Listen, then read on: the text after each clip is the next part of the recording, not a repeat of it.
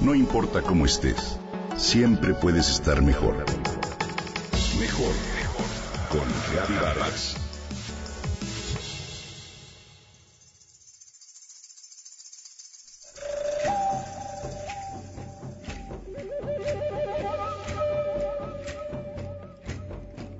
Cuando Carl Jung se encontró con el líder de un pueblo de los indios de Taos en Nuevo México, este le dijo que las personas blancas dicen que piensan con la cabeza.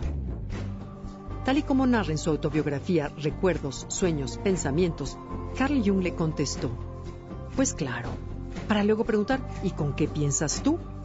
El líder indio señaló entonces su corazón, y así Carl se quedó sumido en largas reflexiones.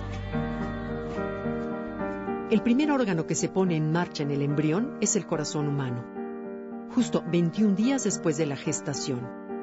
Nuestro corazón es descrito desde la anatomía como un órgano musculoso hueco que tiene la función principal de bombear la sangre a través de los órganos del cuerpo.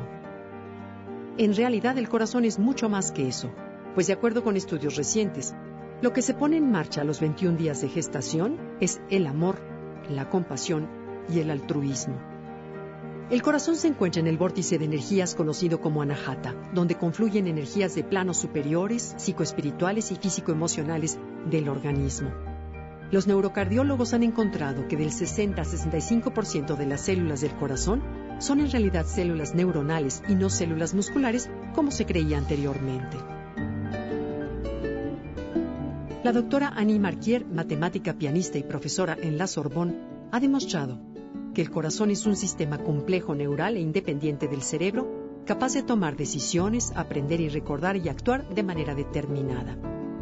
De hecho, el corazón envía más conexiones al cerebro que este al corazón. Y es capaz de activar o inhibir la actividad cerebral y así modificar la percepción de la realidad.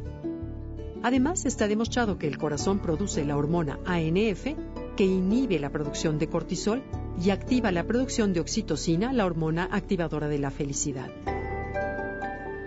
El campo electromagnético del corazón es muy potente. Supera en más de 5.000 veces el del cerebro y abarca, por tanto, unos cuantos metros alrededor. Así, Carl Jung notó, por ejemplo, que en el caso de la civilización occidental, no vivimos intensamente, no seguimos a nuestro corazón ni damos sentido a lo irracional, como puede ser una percepción, la intuición o un sueño.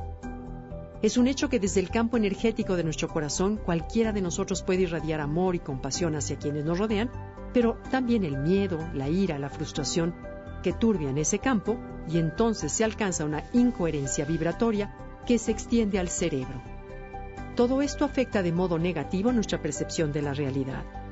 Si hablamos de emociones, el corazón es quien arrastra a la cabeza y no al revés. Si nuestro corazón vibra de manera armoniosa y coherente, entonces somos capaces de percibir la realidad de igual modo, con una energía radiante y transmisora de paz y confianza.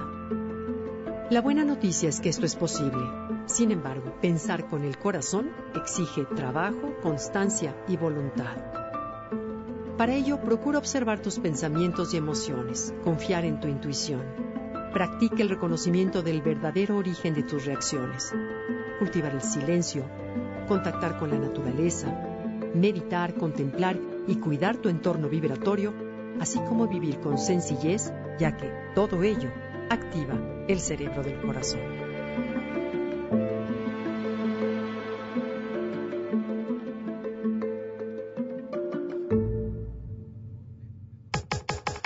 Comenta y comparte a través de Twitter. Gaby-Vargas. No importa cómo estés, siempre puedes estar mejor.